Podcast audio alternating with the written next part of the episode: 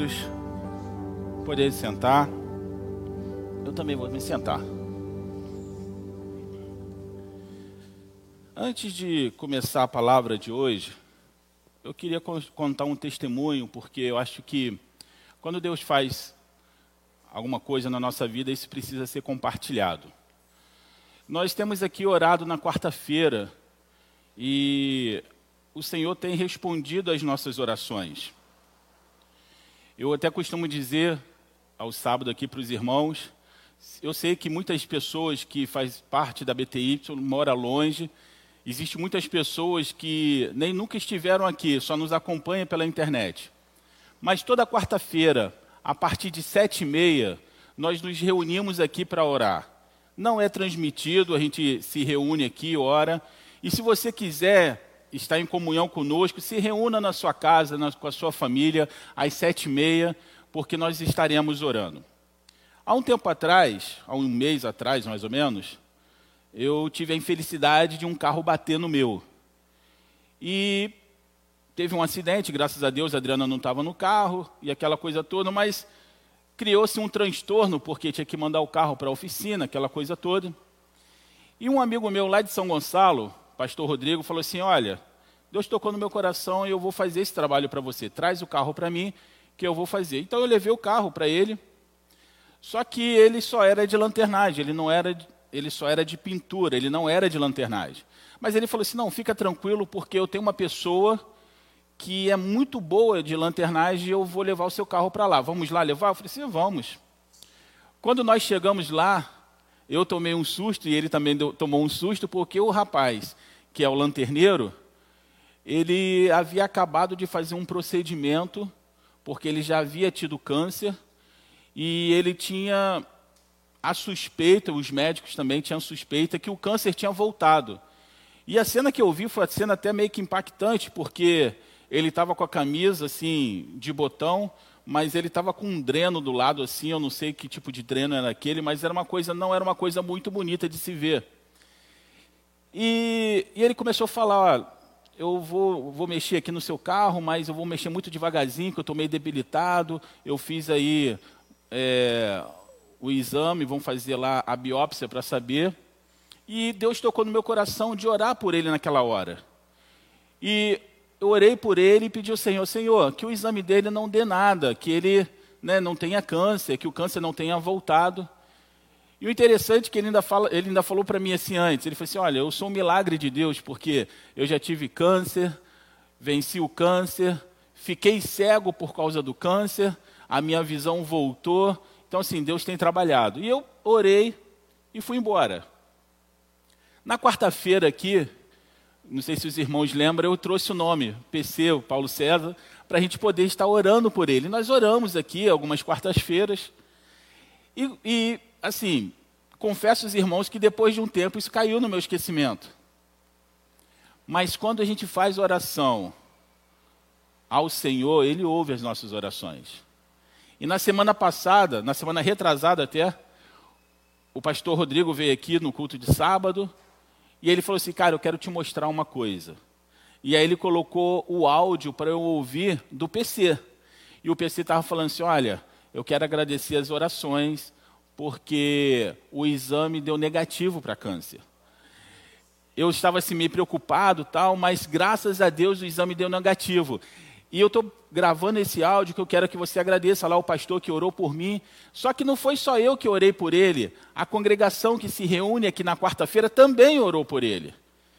E não só isso, como algumas outras coisas que têm acontecido aqui. Eu estava até comentando com a Adriana na quarta-feira, quando nós saímos daqui. Eu falei assim: Deus está respondendo à oração que está sendo feita nesse lugar. Então, isso é algo para fortalecer a nossa fé. E por isso que eu falo, se você que não pode vir aqui na quarta-feira, reúne a sua família em casa às sete e meia, porque se a gente orar no mesmo corpo, no mesmo espírito, você pode estar aqui no Rio, ou pode estar em São Paulo, ou pode estar na Alemanha, seja onde for, o Senhor vai ouvir a sua oração. O importante é nós estarmos unidos em espírito, porque o Senhor fala: eu, eu estou procurando adoradores que me adorem em espírito e em verdade. Então, se o meu espírito estiver ligado com Deus, e você que está em São Paulo, Minas Gerais, seja lá onde for, e se seu espírito também estiver ligado com Deus, não há nada que Deus não possa fazer, não há nada que Deus não possa operar. E assim, eu agradeço a Deus, mas espero que muitas outras orações sejam ouvidas nesse lugar e muitas outras bênçãos nós possamos compartilhar. O interessante é que na verdade, depois eu estava até comentando com a Adriana, eu falei assim, é engraçado que eu acho que a batida foi para que eu conhecesse o PC. Foi para que eu conhecesse aquele homem. Então, assim, um prejuízo material nem de longe faz frente a um milagre de Deus, que a gente acaba presenciando e presenciando. E isso, assim, a nossa fé ela é alimentada, ela é fortalecida. Então, quando você ora aqui na quarta-feira, parece que você ora e fala assim: ah, Deus vai ouvir realmente a oração. E isso é muito bom, isso é maravilhoso, é isso que nos mantém de pé. E é isso que difere o evangelho verdadeiro de um evangelho romântico que a gente tem aprendido por aí. Amém? E nós vamos falar um pouquinho sobre isso nessa noite. Quem trouxe a Bíblia aí, diz amém. Glória a Deus. Estamos começando a nos portar como soldados de Cristo, levando a nossa espada aonde quer que fomos. Então você abre aí em Apocalipse capítulo 2. Na semana passada nós falamos sobre a carta enviada a Éfeso. E nessa semana nós vamos falar sobre a carta enviada a Esmirna. Se Deus assim permitir, vamos fazer um passeio sobre todas as cartas, mas uma coisa de cada vez. Quem achou Apocalipse? É o primeiro livro da Bíblia, amém? Hã? Não? O último? Ah, tá. O último livro da Bíblia, capítulo 2, versículo 8, diz assim: Ao anjo da igreja de Esmirna escreve: Essas coisas diz o primeiro e o último, que esteve morto e tornou a viver. Conheço a tua tribulação e a tua pobreza, mas tu és rico. E a blasfêmia dos que se dos que a si mesmos se declaram judeus e não são, sendo antes sinagoga de Satanás. Não tema as coisas que tens de sofrer. Eis que o diabo está para lançar em prisões algum entre vós, para ser disposto à prova. E terei tribulações de dez dias. Ser fiel até a morte, e dar-te-ei a coroa da vida. Quem tem ouvidos, ouça o que o Espírito diz às igrejas. O vencedor de nenhum modo sofrerá o dano da segunda morte. Bom, a segunda carta que o apóstolo João escreveu, ele endereçou para uma igreja específica que se chama Esmirna. Esmirna hoje é a terceira maior cidade da Turquia. Os visitantes que chegam lá nesse lugar ficam fascinados pela quantidade de imagens, sons, cheiros que tem naquele lugar. Segundo relatos, a pessoa que visita esse lugar, ela se sente muito viva pela beleza, pelo aroma que tem nesse lugar. E é nesse contexto que iremos refletir essa noite. E se toda beleza, todo aroma, toda felicidade fosse tirado de você de uma hora para outra, como você se portaria? Se toda beleza, todo aroma, tudo que você acha de bom, se fosse tirado, sua segurança fosse tirado de uma hora para outra, e se você tivesse que abrir mão de todas as coisas que te dão alegria na sua vida, qual seria a sua posição? É exatamente nisso que eu quero falar e bater um pouquinho nessa noite. Nós vivemos, e isso eu tenho percebido dia após dia, nós vivemos um evangelho romântico, sabe? Um evangelho que parece um conto. Não vou colocar fadas porque é demais, mas parece um conto. Sabe, a gente, a gente vive uma, uma utopia do Evangelho. Ah, porque isso, porque aquilo. E isso eu falo para os irmãos a partir de até música que nós cantamos. Existe música que cantamos que são lindas, mas não são verdadeiras na nossa vida. Quer ver uma? Uma que diz assim: Deus me deu, Deus tomou. Bendito seja o nome do Senhor. Imagina você perder o que você mais ama. Imagina aí, perder o que você mais ama. E lá diante daquele caixão do que você perdeu, o que você mais ama, você verdadeiramente teria como cantar Deus me deu, Deus tomou? Fala para mim. Eu tenho mães aqui, tenho pais. Eu sou pai e sou avô. E falo para você, eu não consigo cantar essa música. Não se for verdadeira, não se for real. Talvez Deus, se um dia eu perder alguém, Deus me dê a graça de eu conseguir passar por isso. Mas isso não é uma verdade hoje na minha vida. E nós cantamos isso como se fosse uma coisa maravilhosa. Deus me deu, Deus tomou, bendito seja o nome do Senhor. Isso é um evangelho romântico. Isso é um evangelho utópico. Isso é um evangelho que não é verdadeiro. Nós repetimos coisas, nós falamos coisas em músicas que nós não teríamos condições de viver. Uma outra coisa que Deus ministrou no meu coração é uma música que é linda, maravilhosa, mas também não acho que seja verdadeira. Que fala assim: aquele que esteve nos santos dos santos em outro lugar não consegue estar. Irmão, fala a verdade para mim. Qual de nós aqui já esteve diante dos santos dos santos? Eu tenho experiência, você tem experiência, mas diante dos santos dos santos, seja verdadeiro comigo. Eu falei na semana passada e vou repetir. Eu só conheço um homem que realmente esteve diante dos santos dos santos e foi completamente mudado. Quem foi? Moisés.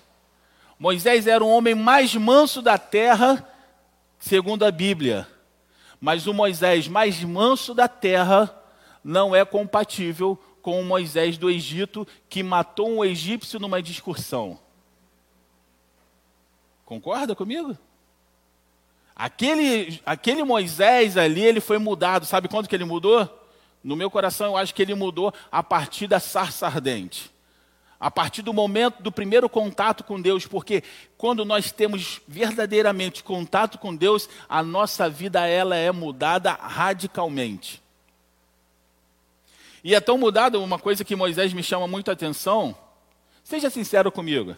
Você acha que quando o Coré fez lá a rebelião, você acha que, Davi, que, que Moisés ficou sabendo ali na hora? Você não acha que nenhum liguarudo chegou antes e falou assim: ó, Moisés, Coré tá ganhando força, hein, cara? Presta atenção, hein? Ó, Coré tá, tem umas conversas meio que. Você acha que Moisés não sabia? Moisés se ficou tranquilão. Até o dia que, que estourou a rebelião. Quando estourou a rebelião, o que, que Moisés fez? Vamos orar. Ele não discutiu, ele não brigou, ele não, não reclamou, ele chamou o quê? Vamos orar. Deixa que Deus, porque ele conhecia, ele esteve no Santo dos Santos. Deixa que Deus julgue entre eu e ele, e o que for, eu vou aceitar. E eles vão para onde? Orar. Irmãos, nós vivemos um evangelho tão fantasioso, tão fantasioso, que abriu precedente para ter pastores coaches. E vou falar para você, puxa aí na memória um pouquinho. Puxa na memória aí e vê se antes da pandemia não estava assim de pastor coach. E puxa na memória quantos pastores coach vocês viram durante a pandemia. Sumiu todo mundo. Sabe por quê? Porque esse evangelho que é pregado, ele é muito legal na teoria, mas não tem força na prática. Sabe por quê? Porque fé não se ensina. Fé é um dom que vem de Deus. E para eu e você passar as dificuldades que são postas diante de nós, nós só podemos passar através da fé. Você vê aqui essa carta que ela é enviada. A gente vai falar um pouquinho mais, mas ele fala assim: ó, eu sei que vocês estão sofrendo mas vocês vão sofrer mais ainda. Não é encorajador isso, é? Fala para mim. Eu sei que vocês estão sofrendo, mas vocês vão sofrer mais ainda. Ah, joguei a toalha, irmão. Joguei a toalha. Eu estou pensando que a coisa vai, vai ficar boa. E Jesus fala que vai ser pior ainda. Joguei a toalha. Sabe por quê? Mas esses homens aqui manteram firme, porque eles iam não pela visão, mas eles iam pela fé. Eu e você não podemos mover pela, pelo que vemos, devemos mo, se mover pela fé. Só que a fé, como eu disse, é algo que você não ensina. É algo que você não consegue transmitir, colocar na cabeça do cidadão. Você não consegue fazer isso. A fé, ela é proveniente de uma experiência de uma experiência individual de você com Deus. O que Deus faz na sua vida é tão maravilhoso que você não consegue explicar, mas te mantém em pé na maior dos venavais da sua vida. Isso não se ensina. Isso não se transmite. Por isso que nós precisamos verdadeiramente sair desse evangelho utópico. Eu vou falar uma coisa para vocês de uma pessoa que nasceu na igreja e hoje tem 44 anos. Ao longo da minha vida, eu conheci pessoas que eu olhava para essas pessoas e falava assim: cara, essa pessoa tem uma fé danada. Essa pessoa é, é o cara dentro do evangelho, deve ser tipo um Davi. Mas às vezes eu vi essas pessoas passarem por algumas dificuldades e as ações dela não eram compatíveis com o que elas falavam. Sabe por quê? Porque vivia um, um, um evangelho utópico. Vivia um evangelho fantasioso. Quando a gente fala assim, Jesus morreu na cruz, parece algo romântico. Irmão, para, não é, não é nada romântico. O chicote batendo nas costas e arrancando um pedaço de carne das costas dele. Ele sendo amarrado numa, numa cruz e pregos atravessando as suas mãos. Não tem romance nisso. Não tem romance nisso. Se fosse hoje, diria que Jesus foi torturado. E qual é o romance que existe numa tortura? Nenhum. Não podemos viver um, um, evangelho romântico, porque se vivermos um, o evangelho romântico, nós seremos alimentados por pastores coaches, que vão ensinar o que o humanismo faz, onde o homem é o centro de todas as coisas e Deus ficou lá atrás. Quando o diabo entrou ali entre Adão e Eva, o diabo não, não entrou negando a existência de Deus. Pelo contrário, você vai ser tão sábio como Deus. Ele não negou a existência de Deus, mas a função dele é pegar Deus, que é o princípio das nossas coisas, o princípio da nossa vida, e colocar ele como último. E no evangelho utópico nós fazemos isso. Você é todo espiritual, mas passa uma dificuldade para ver. Você esquece tudo que está escrito na Bíblia e vai procurar. O Marcos ali, de repente, pode me ajudar. Vai direto no Marcos. Aí o Marcos fala assim, cara, hoje eu não posso, estou meio apertado, aí já me decepcionei. Aí eu vou procurar o Bismarck, é o Bismarck. Ah, cara, tá, tá meio difícil. Aí pronto, aí se decepciona com Deus. Mas ele não buscou o Senhor, ele buscou pessoas. E se decepcionou com pessoas. Sabe por quê? Porque não confia em ajoelhar os, os seus joelhos e esperar a resposta de Deus. Graças a Deus, nós, temos, nós estamos tendo essas experiências a quartas-feiras aqui. E espero ter muito mais. Os primeiros cristãos dessa cidade enfrentaram muitas questões difíceis.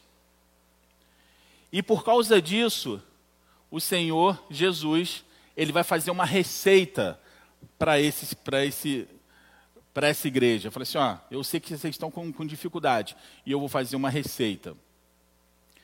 As palavras que está escrito nessa carta, elas atravessaram o tempo, elas atravessaram séculos para chegar até a mim e a você nessa noite, para que com essa, com essa, é, com essa receita nós também possamos vencer as nossas tribulações.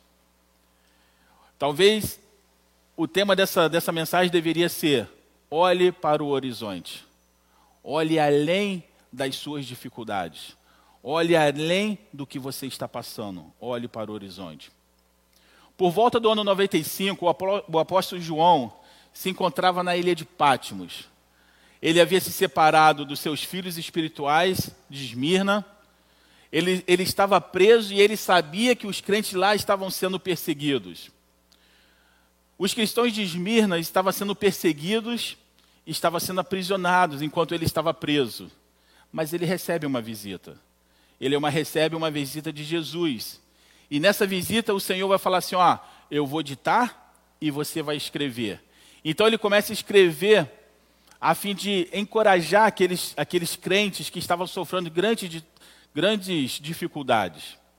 Naquele momento, o médico dos médicos estava prescrevendo um remédio que ajudaria não só aquele povo lá, como ajudaria eu e você aqui também nessa noite. Essa carta chegou a Esmirna no primeiro século. A palavra Esmirna significa agradável. E nessa época, Satanás começou a perseguir violentamente os crentes de Esmirna, queimando-os vivos, lançando nas feras. Não tem nada de romântico disso, tem? Você ser queimado vivo, você ser lançado às feras, martirizando no, no Coliseu romano ou em todo o império. Mas diante de toda essa perseguição, a igreja crescia mais ainda. Um escritor da época disse assim: o sangue dos mártires era a semente do evangelho, porque quanto mais Esmirna era perseguida, mais ela crescia. Quando mais Roma perseguia a igreja, mais ela crescia. Jesus havia estabelecido sua igreja naquele lugar. Os portões do inferno não estavam prevalecendo sobre ela.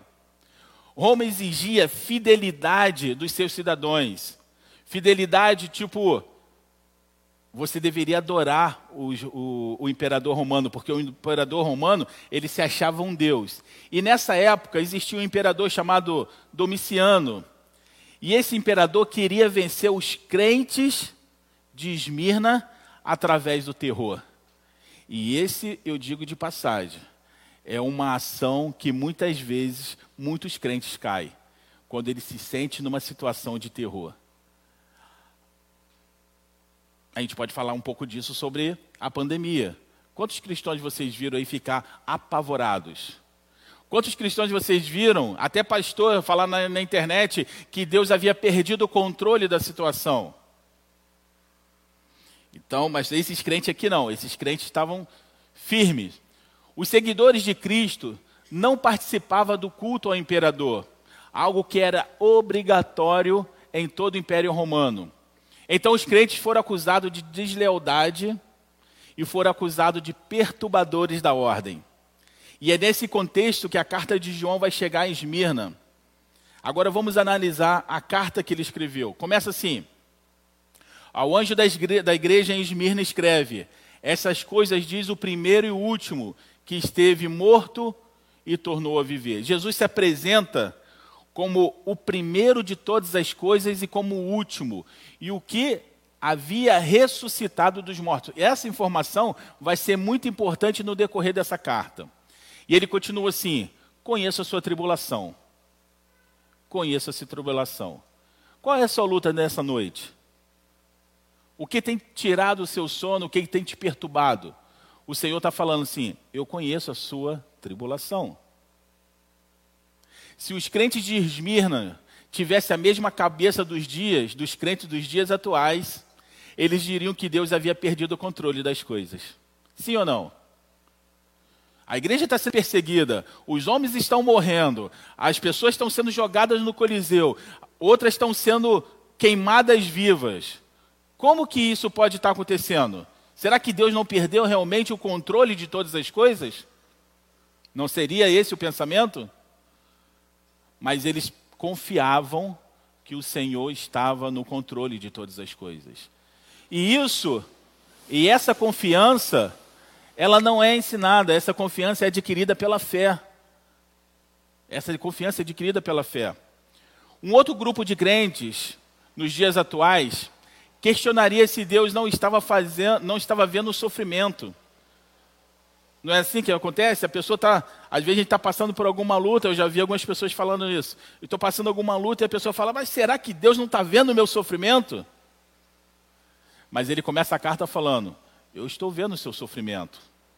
Porém, aqueles crentes, eles estavam permanecendo firmes, porque eles conheciam o Deus que eles serviam. A pergunta dessa noite é: você conhece o Deus que você serve? Diante de todas as lutas que você passa, diante de todas as tribulações, você realmente conhece o Deus que você serve? Será que Ele tem poder para resolver o seu problema hoje? Ou não? Para algumas pessoas não tem. Vamos ser sinceros. Para outras pessoas, elas querem acreditar, mas ainda não acreditam. Então eu falo: se você quer orar por algo nessa noite, Senhor, me dê fé. Me dê fé para que eu possa passar pela tribulação sem esmorecer. E ele continua, ele fala assim: Eu conheço a tua tribulação, e a tua pobreza, mas você é rico. Não chega, parece uma contradição? Eu conheço a tua pobreza, mas você é rico. O que define a riqueza? O que define a riqueza hoje? Fala para mim. Quais são os padrões de riqueza hoje? Pode falar, gente, fica à vontade. Quais são os padrões de riqueza hoje? Não vem com a história assim, não, porque é fé, não, não, não é isso. Quais são os padrões de riqueza hoje? Não é. Esse não é o padrão de riqueza do mundo. É. Quais são os padrões de riqueza? Dinheiro na conta, não é isso? Esses são os padrões. Dinheiro na conta, você né, ter, ter, ter, poder sair daqui, tipo, vai acabar o culto aqui e eu quero comer na pizzaria mais cara, eu vou lá, eu tenho dinheiro para isso. Os padrões do mundo é esse, riqueza é esse, é essa, é ou não é? Só que Salomão vai dizer uma coisa. Salomão diz que Salomão, o homem mais sábio que existiu, o homem mais rico que existiu, e ele fala sobre a riqueza. O que, que ele fala? No final, tudo é vaidade. Se tivermos uma oportunidade, e eu vou provar isso para vocês como é. A riqueza, vamos lá, só para só eu ter certeza do que eu vou falar. Qual é a definição de riqueza hoje no mundo? dinheiro, não é isso? Agora, se nós tivéssemos a oportunidade de perguntar para o Steve Jobs, qual seria a resposta de riqueza para ele? Saúde. E ele era rico? Muito rico. Mas se você perguntar, qual, qual é a definição de riqueza para você hoje, Steve Jobs? Ele já magrinho, já com o pezinho lá na cova, quase partindo, ele diria: Saúde. Uma vez ele falou isso: eu daria todo o dinheiro que eu tenho por saúde. Até a riqueza e a certeza que nós temos depende do ponto de vista. Depende do momento. Se nós perguntássemos para um cara muito velho, mas podre de rico, e perguntasse para ele: o que é riqueza para você? eu diria para você que ele iria te responder: tempo. Se eu tivesse mais tempo, se o meu dinheiro pudesse comprar mais tempo, isso seria a riqueza para mim. Mas sabe qual é o problema? Muitas pessoas só percebem o que é a verdadeira riqueza quando já é tarde demais. Tem um ditado é, judaico que diz assim: o sortudo só percebe a sorte que tem quando já é tarde demais. Ontem você estava melhor do que hoje, mas você só percebeu isso hoje, quando já é tarde demais. Os caras têm um negócio bem, né? E faz você pensar, e é verdade. Só que Jesus está falando, eu conheço a tua pobreza, mas eu sei que você é rico. Então Jesus não está falando de bem material, ele não está falando nem de saúde, ele não está falando nem de tempo. Só que para a gente entender, a riqueza, ela, ela pode ser dividida em dois, em dois polos, por assim dizer. A riqueza material, que nós acabamos de falar,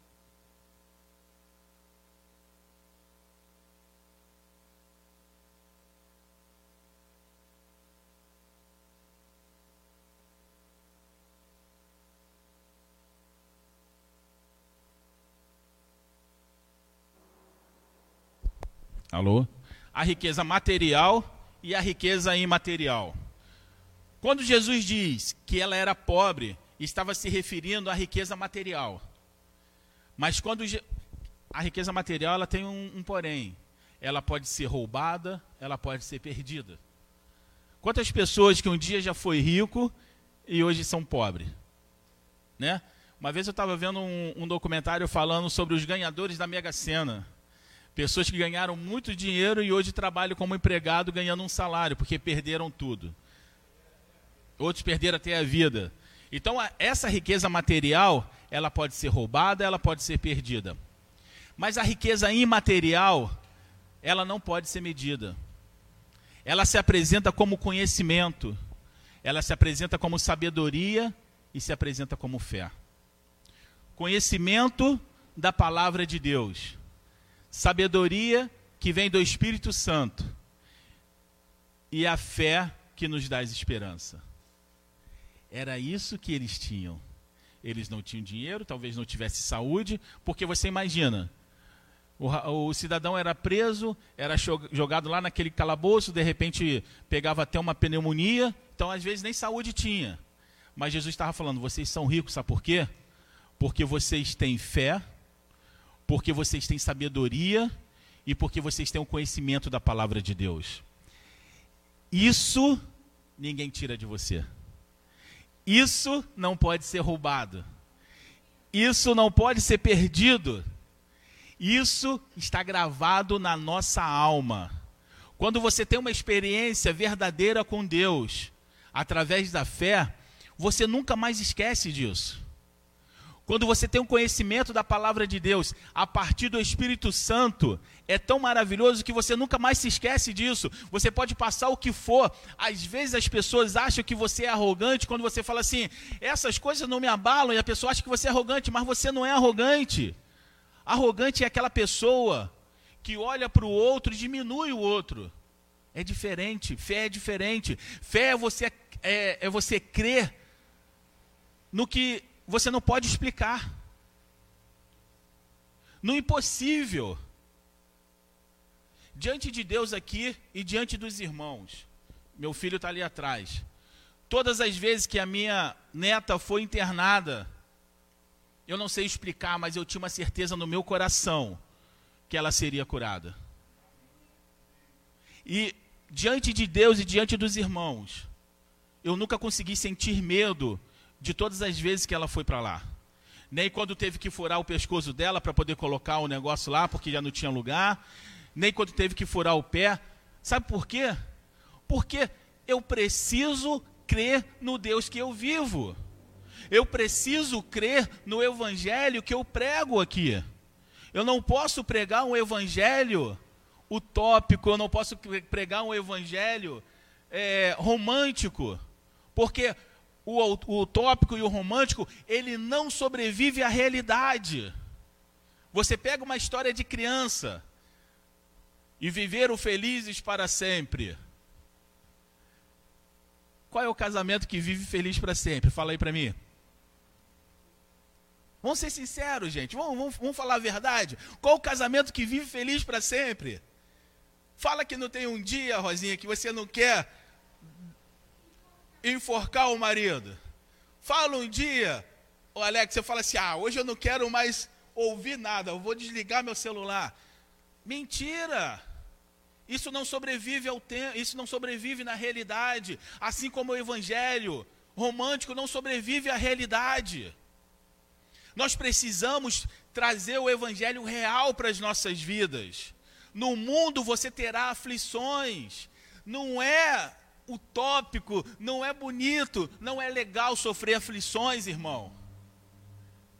Eu fui militar e a gente corria nos meus primeiros quatro anos de quartel, era da primeira companhia. Quem, se algum amigo meu estiver me ouvindo, vai saber que vai lembrar dessa época. Nós corríamos todos os dias 10 quilômetros, todos os dias. 10 quilômetros todos os dias, porque era 10 voltas no, no batalhão. E quando eu ia para casa, que eu assistia filme do Rambo, ou do outro qualquer, fazendo exercício com as músicas, parecia tão legal. Mas quando eu estava correndo no sol, não tinha música. Eu estava cansado. Eu estava odiando fazer aquilo. Às vezes eu me perguntava o que eu estou fazendo aqui na oitava volta, eu já não aguentava mais. Sabe por quê? A realidade ela dói. A realidade, ela não é romântica, meu irmão. E nós precisamos acordar dessa, desse evangelho romântico. Ele fala aqui, ó, eu sei, eu conheço a sua dor, eu sei que você é pobre, mas eu falo que você é rico. E eu digo para vocês: tem muito cristão que não quer ter sabedoria, mas quer ter dinheiro. Tem muito cristão que não quer ter fé, mas quer ter uma conta no banco que vai manter ele tranquilo, sem ele precisar se preocupar. Nós estamos substituindo as coisas de Deus por coisas do mundo que vai nos trazer uma, uma, uma paz. Viver pela fé é uma utopia para muita gente. Você falar assim: olha, essa congregação não tem uma pessoa que deposita todo mês o valor do aluguel, mas ela não fecha e ela não está atrasada. Não é por causa de pessoas, é porque Deus toca no coração de pessoas para fazer isso. E todas as vezes que a gente paga o aluguel, a gente não sabe como vai ser o próximo aluguel, porque está nas mãos de Deus. Isso é viver pela fé, mas poucas pessoas querem viver pela fé. Eu lembro que quando eu era mais novo, o meu sonho era passar no concurso público para quê? Para ter estabilidade. Eu queria passar no concurso público para ter estabilidade. Eu trabalharia 30 anos no lugar e saberia que durante 30 anos eu teria todo mês o meu dinheiro lá, independente de fazer chuva ou independente de fazer sol. E eu faço uma pergunta: quando a gente vive assim, eu não estou criticando, mas infelizmente, quando a gente vive assim, a gente confia mais no que a gente vê do que, do que, do que a gente não vê. O mundo nos condiciona a perder a fé. O mundo nos condiciona a nós acreditarmos no que nós temos na mão. A segurança. O mundo nos condiciona a isso. E é por isso que o evangelho que é pregado também precisa ser assim. E é por isso que você vai em muitos lugares e ele fala assim: ah, se você fizer isso, se você fizer aquilo, Deus vai te abençoar. Sabe por quê? Não é por causa da bênção, porque a pessoa quer uma segurança. Mas ele está falando aqui, olha, a fé, o conhecimento e a sabedoria, ninguém pode tirar de você. Isso não será roubado de você. Não vai ser uma crise lá nos Estados Unidos que vai fazer você perder o seu a sua quantidade de fé. Mas é uma crise lá nos Estados Unidos que vai fazer você perder o seu dinheiro que está que tá guardado em dólar. Não é uma crise na, na, na China ou lá na Rússia que vai fazer você ficar preocupado se vai ter comida na sua mesa, porque quem te sustenta é o Senhor. Ouro. As pessoas, elas têm várias coisas para que dê segurança, quando na verdade quem dá a segurança é o Senhor. E ele fala assim: a riqueza, a riqueza imaterial, ela se apresenta como conhecimento, ela apresenta-se como a fé. Essas coisas não podem ser roubadas de você. E ele fala assim, e continuando, ele fala assim: e a blasfêmia dos que dizem a si mesmo se declaram judeus e não são, sendo antes sinagoga de Satanás.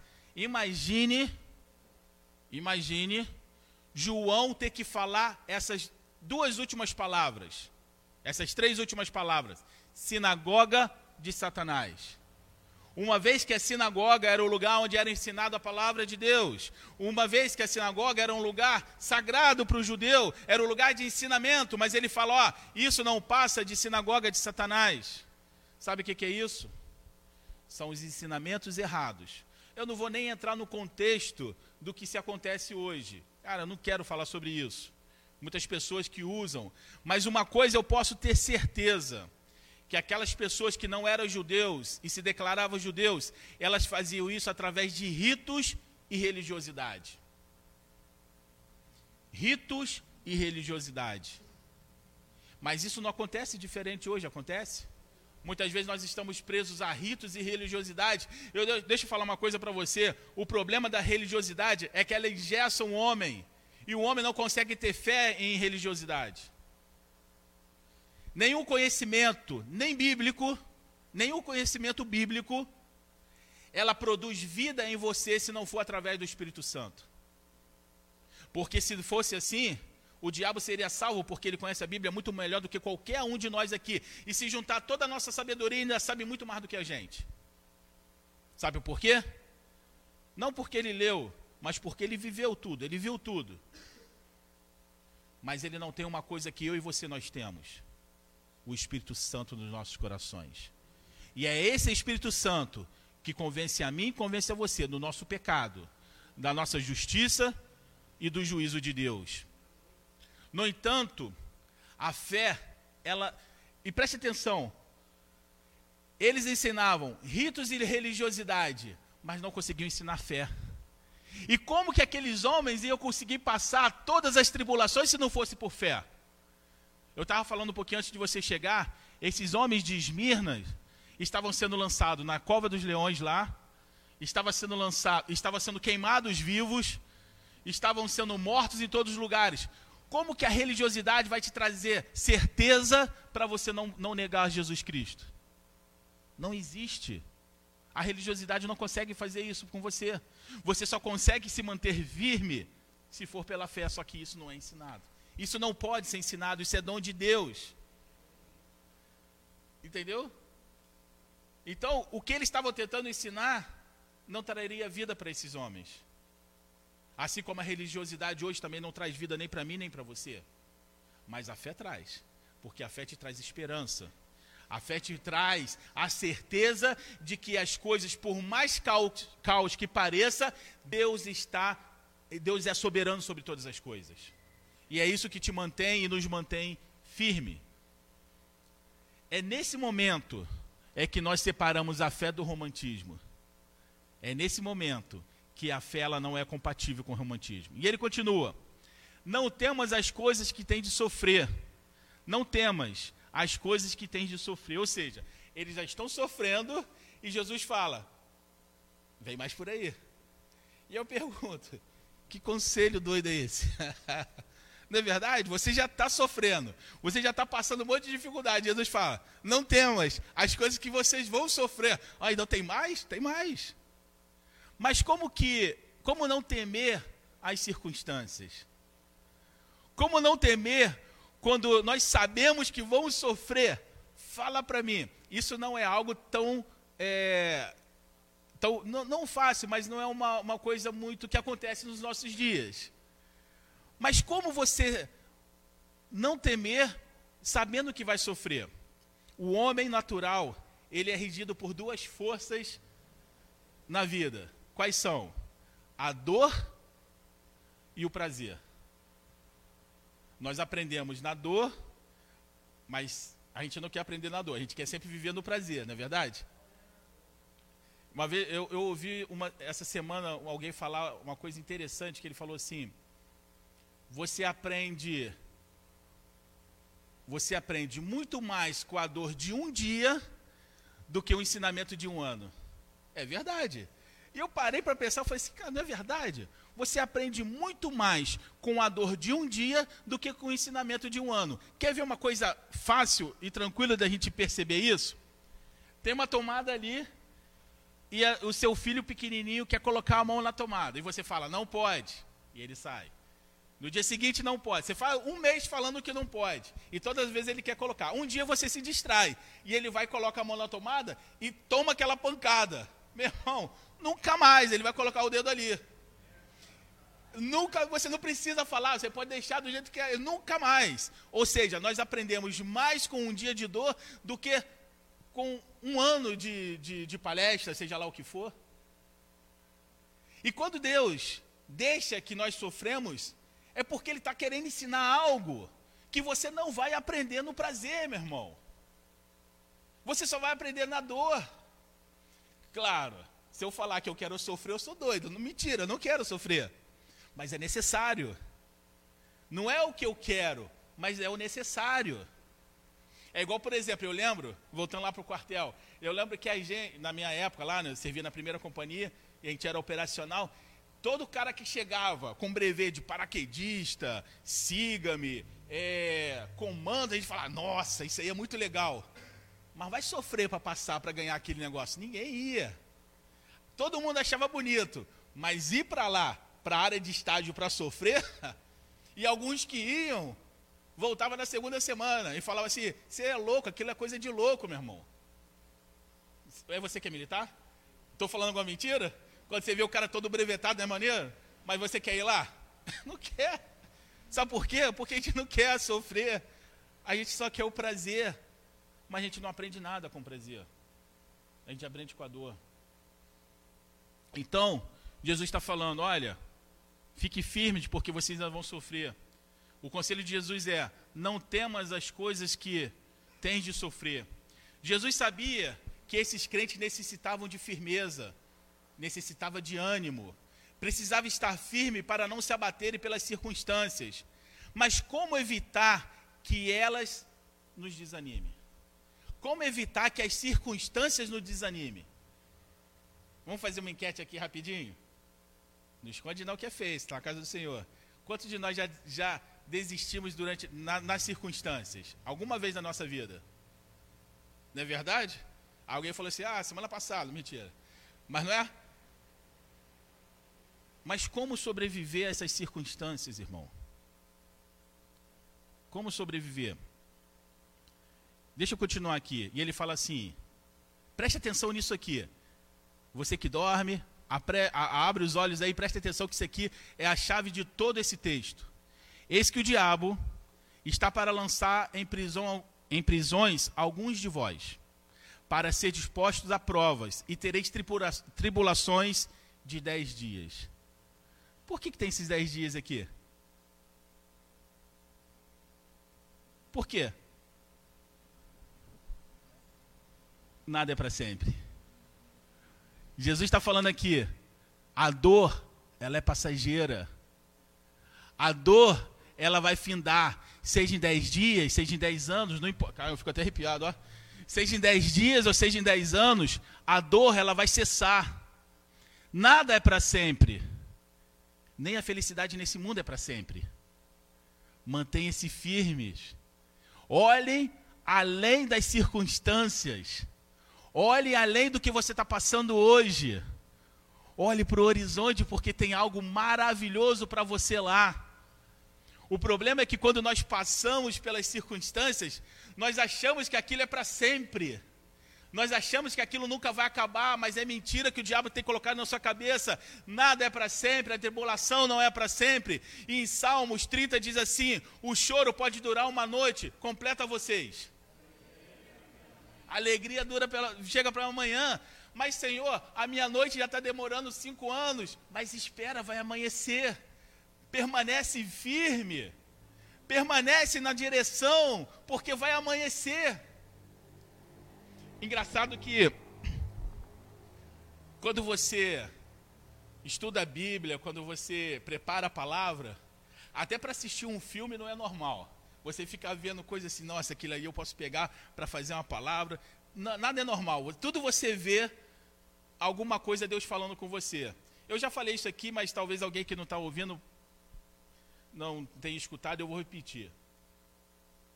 Certa vez eu estava assistindo um programa, um reality show. Não é Big Brother, tá, irmão? É um reality show lá, outro lá. Que era esse reality show, ele pegava as pessoas e essas pessoas passavam pelo treinamento das forças especiais, pessoas comuns, e passavam pelo treinamento das forças especiais, e quem conseguisse chegar até o final ganhava o programa. Eu peguei no último episódio. E no último episódio tinha só sobraram três, eram 30, todo mundo foi desistindo, só sobraram três. E eles tinham que fazer um percurso, eu acho que era 30 quilômetros de percurso, só que era assim, ó, montanha sobe, desce, sobe, desce. Quando começou um deles falou assim: Cara, eu não consigo, meu joelho está estourado, para mim aqui acabou. E ele saiu. Só ficaram dois. E esses dois começaram a fazer o percurso. Um era melhor atleta do que o outro, então ele abriu na frente e conseguiu chegar, né, fazer. Só que eles não conseguiam saber quanto que eles tinham andado, eles não tinham uma referência. Então você estava andando, andando, andando e você não sabe, só vai saber quando chegar. Chegou um determinado momento que esse que estava na frente, ele sentou debaixo de uma árvore e falou assim: Cara, não dá mais para mim. E o instrutor estava do lado dele, e o instrutor sabia que faltava menos de um quilômetro para acabar o curso, para acabar o, o, negócio. E o instrutor falou, o instrutor vai dando a, a, a, entrevista né, depois, fala assim: Eu fiquei desesperado porque faltava menos de um quilômetro. Esse, esse rapaz sobreviveu uma semana, 28 pessoas desistiram, ele está na frente, faltava um quilômetro e ele desiste, ele não quer mais. E aí o instrutor falou assim: Você tem certeza? Aí ele pensou um pouquinho e falou assim: não, vou andar mais um pouquinho. E aí ele levantou, andou, andou. Quando ele se deu conta, ele chegou no final. Mas ele não sabia que tinha chegado no final. E o instrutor falou assim: para aí, tira a mochila. Meus parabéns, você chegou ao final. Eu fico pensando se ele tivesse desistido ali e ele soubesse que faltava menos de um quilômetro para ele ganhar aquela prova. Isso é o que acontece muitas vezes na nossa vida. A nossa vida, a gente está na, na, na, batalha, a gente está na luta, e às vezes nós queremos desistir, e o anjo está falando: não desiste, não, falta pouco. Se você desistir agora, você não vai saber o que tem preparado para você. Mas lembra do segundo colocado? O segundo colocado para mim é o cara que teve mais fé ali, porque ele ficou para trás. Ele não sabia se o primeiro tinha ganho, ele ficou para trás, ou seja, cara, né? E aí ele está indo.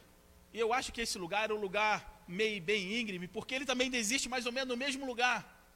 E ele senta ali e fala, cara, eu não consigo mais, estou muito cansado, faltando também menos de um quilômetro. E o instrutor fala assim para ele, tem certeza, cara? E ele para, pensa, não, quer saber? Vou seguir. E aí ele vai seguindo. E quando ele chega naquele mesmo lugar, o cara fala, ó, tira a mochila. Parabéns, você chegou no final. E aí o instrutor ficou meio assim e falou assim: Meu filho, eu quero te fazer uma pergunta. O que, foi, o que foi que te fez levantar naquela hora ali quando você achou que não podia mais? E ele falou uma coisa que, assim, Deus tocou no meu coração, sabe? Ele falou assim: Sabe por que, que eu levantei? Eu lembrei de todos os meus amigos que não conseguiram. E eu falei assim: Cara, eu vou conseguir para poder homenagear aqueles caras que não conseguiram. E eu fico pensando que a fé é isso, sabe?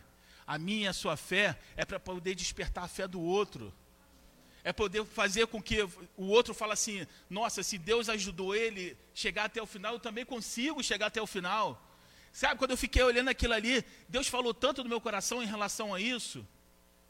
E aí eu fiquei pensando: nós temos uma, uma, uma percepção de fé errada. Você imagine, eu até escrevi isso no livro, quem deu aí sabe. Você imagine que aquele segundo colocado, quando ele ficou ali sentado debaixo daquela árvore, imagine que ele fosse um homem de uma fé extraordinária, ele falasse: Deus, eu tenho uma fé extraordinária e eu declaro que vai vir um helicóptero me tirar daqui e me levar para a linha de chegada. Você respeitaria esse homem? Fala para mim. Sim ou não? Se você não respeitaria, por que, que você pede para Deus te tirar do, do, problema, ao invés de fazer com que você chegue até o final do problema? A fé não é para te safar, meu irmão. A fé é para fazer você chegar até o final e ser vitorioso pelo aquele que morreu por você na cruz. Isso é fé. Nós temos uma percepção de fé totalmente errada, sabe? Nós temos uma, uma percepção de fé que vai nos sacar do problema, não vai nos tirar do problema, não. Ele não vai te tirar do problema, ele vai andar junto com você. E quando você não conseguir andar, ele vai te pegar no colo. Mas você vai chegar até o final em nome de Jesus e você não vai desistir. É isso que isso aqui está ensinando. Jesus estava querendo ensinar para aqueles homens que eles deveriam olhar além das circunstâncias. Eu e você hoje, tem problema aí? Olha além das circunstâncias. Olha o problema que você está passando e fala, Senhor, o que, que eu tenho que aprender com isso? O Senhor quer me ensinar alguma coisa.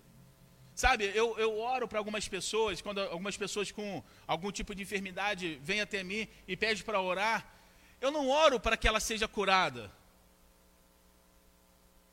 Eu oro para que Deus revele o que ela precisa aprender, porque no momento que ela aprender, ela vai ser curada.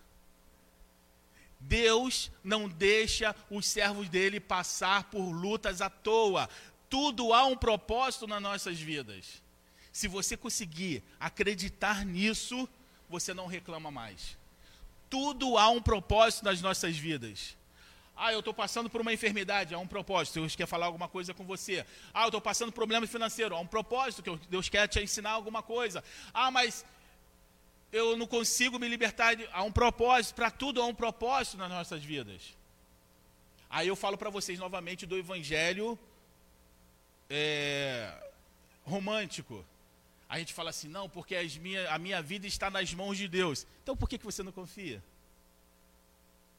Se, verdadeira, se verdadeiramente está nas mãos de Deus, por que, que você não confia? Por que, que você teme?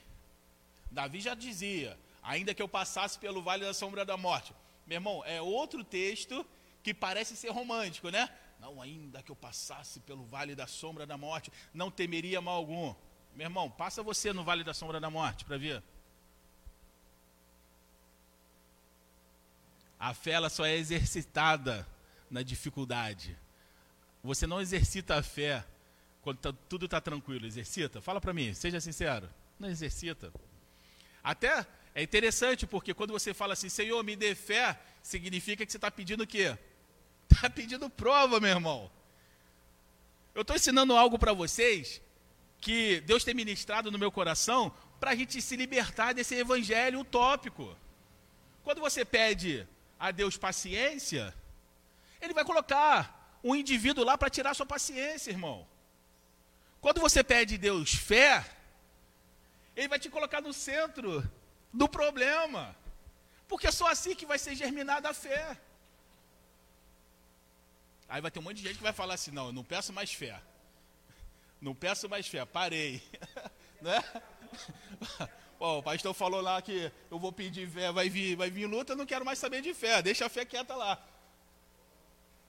Sabe por quê? Quando você começar a pensar assim, é porque você está acordando. É porque verdadeiramente você está sabendo o que você está pedindo. Pedir, pedir. Se você pede você não recebe, porque você não sabe o que está pedindo. Tem pessoas que falam, Senhor, me dê fé, mas Deus não dá fé, sabe por quê? Porque Deus sabe que se entrar no problema vai, vai blasfemar. Até para pedir nós precisamos saber o pedir. Não é, Lucilene? Concorda comigo ou não? Não é verdade?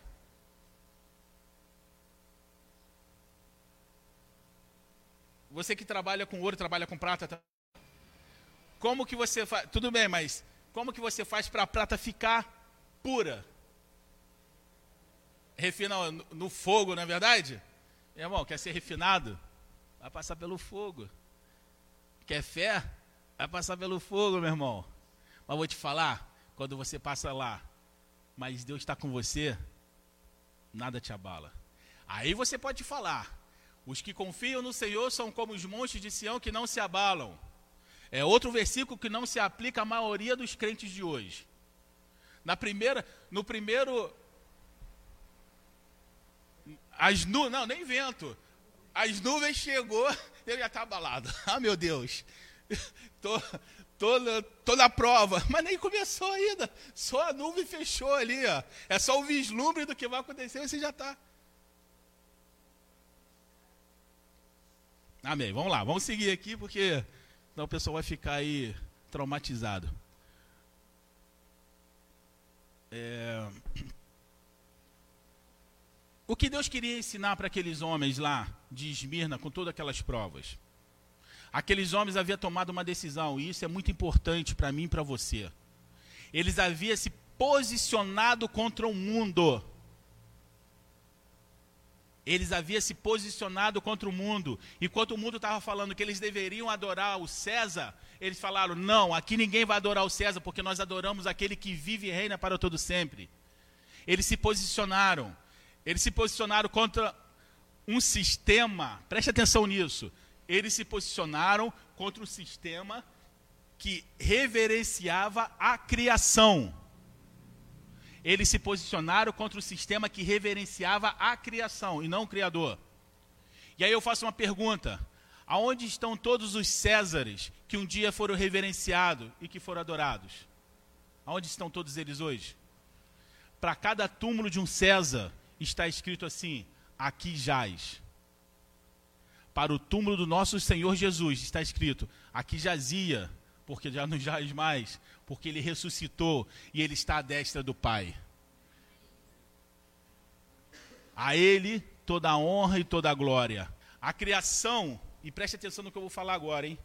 A criação que eu e vocês idolatramos, ela também vai estar um dia lá, jaz. Por isso que não podemos adorar pessoas, idolatrar pessoas, porque é criação. E essa criação um dia também vai estar escrito jaz. Mas o Senhor Jesus, ele ressuscitou dos mortos. Então a ele, só a ele, todo louvor, toda a honra e toda a glória para todo sempre. Amém.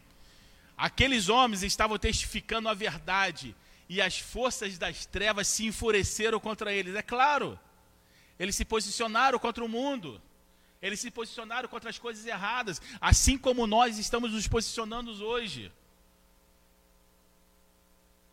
O crente é a favor do aborto? Não. O crente é a favor do homossexualismo? Não.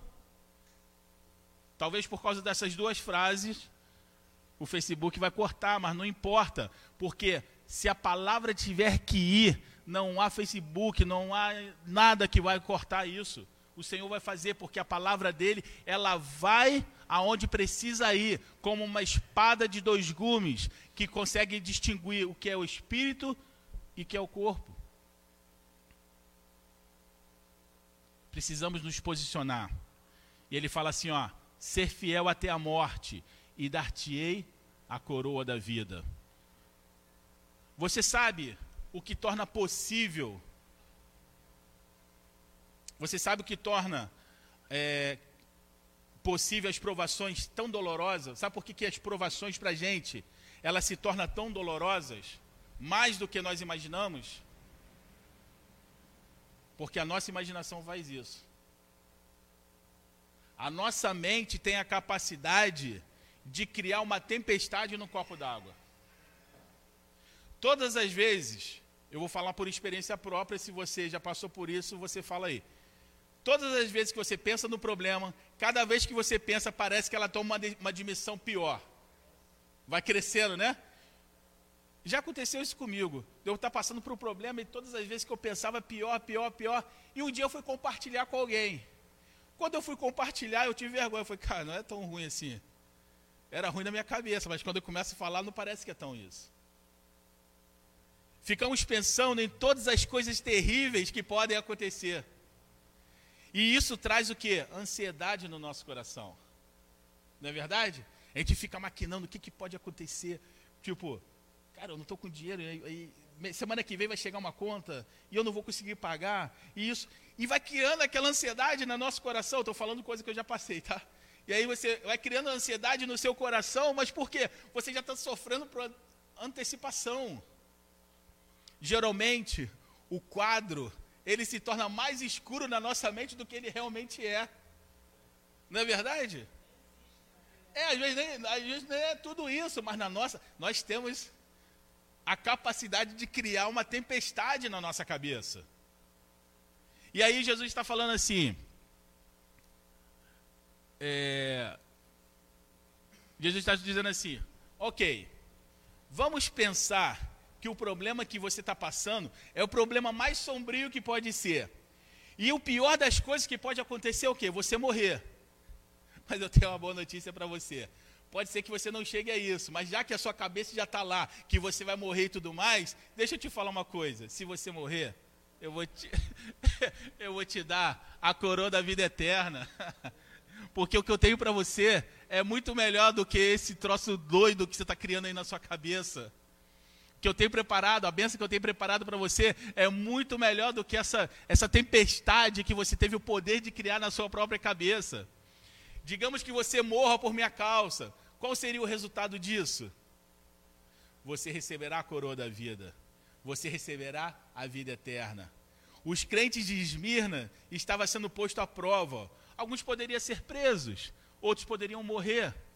Mas eles estavam sendo ensinados a olharem além do horizonte. Não olhe o que está acontecendo agora. Olha o que eu estou preparando para você. Olha o que eu estou, que eu já preparei para você antes da fundação do mundo. Lembra quando, quando ah, preste atenção, lembra quando João falou assim: Eu vi uma multidão de santos. Será que nessa multidão de santos a Rosinha estava lá? Será que nessa multidão de santos o Patrick estava lá? Ah, meu irmão, eu, tá, eu, eu, eu tô lá. Eu já tô lá. João viu, não fala que ele viu a multidão de santos? Meu irmão, eu quero estar tá lá, irmão. Eu não quero ouvir a pregação. Eu não quero ouvir a pregação que o, que o estudante falou, que o pastor fez uma pregação para os que vão ficar. Ele falou assim: ó, Deus tocou no meu coração para fazer uma pregação para os que vão ficar. Meu irmão, não quero nem ouvir essa pregação nem agora e nem depois. Eu quero estar tá lá, ó. eu quero que eu quero ter dado o tchauzinho lá para o João quando ele me viu lá junto com os santos, porque é isso que o Senhor tem preparado para mim e para você. Porque os que vencerem não vão provar a segunda morte, a morte eterna. Sabe o que, é que significa a segunda morte? Está eternamente separado de Deus. Isso é a segunda morte. Mas aqueles que forem fiel até o fim, dar-te-ei a coroa da vida. E como que Jesus ele pode garantir isso? Como que ele pode dizer que você será ressuscitado, eu serei ressuscitado? Como que ele pode garantir isso? Ele pode garantir pelo primeiro versículo que diz: Eu sou o primeiro e o último, o que estava morto e agora vive. Se ele ressuscitou, ele tem poder para ressuscitar você e tem poder para ressuscitar mim. Sabe por quê? Porque ele venceu a morte e a morte está debaixo dos seus pés. E a segunda morte não tem poder sobre a minha vida e a sua vida. Ele pode garantir, porque ele foi lá primeiro. Ele passou por isso primeiro, então ele pode garantir. Por isso, ele se apresenta dessa forma. Só quem ressuscitou pode garantir a ressurreição. Não é poético, não é romântico, é a vitória do Filho de Deus sobre a morte. Quem tem ouvidos, ouça o que o Espírito diz à igreja. O vencedor de modo nenhum sofrerá o dano da segunda morte. E assim nós terminamos essa palavra em nome de Jesus. Senhor, nosso Deus, para aqueles que querem, acrescente no nosso coração fé. Porque até para pedir fé precisa ter fé. Senhor, acrescente a fé nos nossos corações, acrescente a certeza de que, Senhor, tudo que acontece na nossa vida tem um propósito designado por Ti. E que a nossa vida, Senhor, foi traçada desde o começo até o fim. E o Senhor não perdeu nenhum momento das nossas vidas. O Senhor sabe até a quantidade de fios de cabelos que nós temos na cabeça. Senhor, que essa certeza esteja gravada nos nossos corações. Que ela não seja apenas ouvir ou falar, mas que ela possa, Senhor, entrar no mais profundo dos nossos corações, trazendo uma certeza que ninguém pode roubar de nós. Uma certeza, Senhor, que nós não vamos nunca perder, porque, Senhor, quando nós temos essa certeza, nós estamos debaixo da tua mão poderosa e por isso nós glorificamos. Senhor, eu agradeço, Senhor, por cada vida aqui nessa noite. Senhor, muito obrigado, Senhor, por mais uma semana que o Senhor nos deste. Muito obrigado por mais uma, um dia que o Senhor nos deste.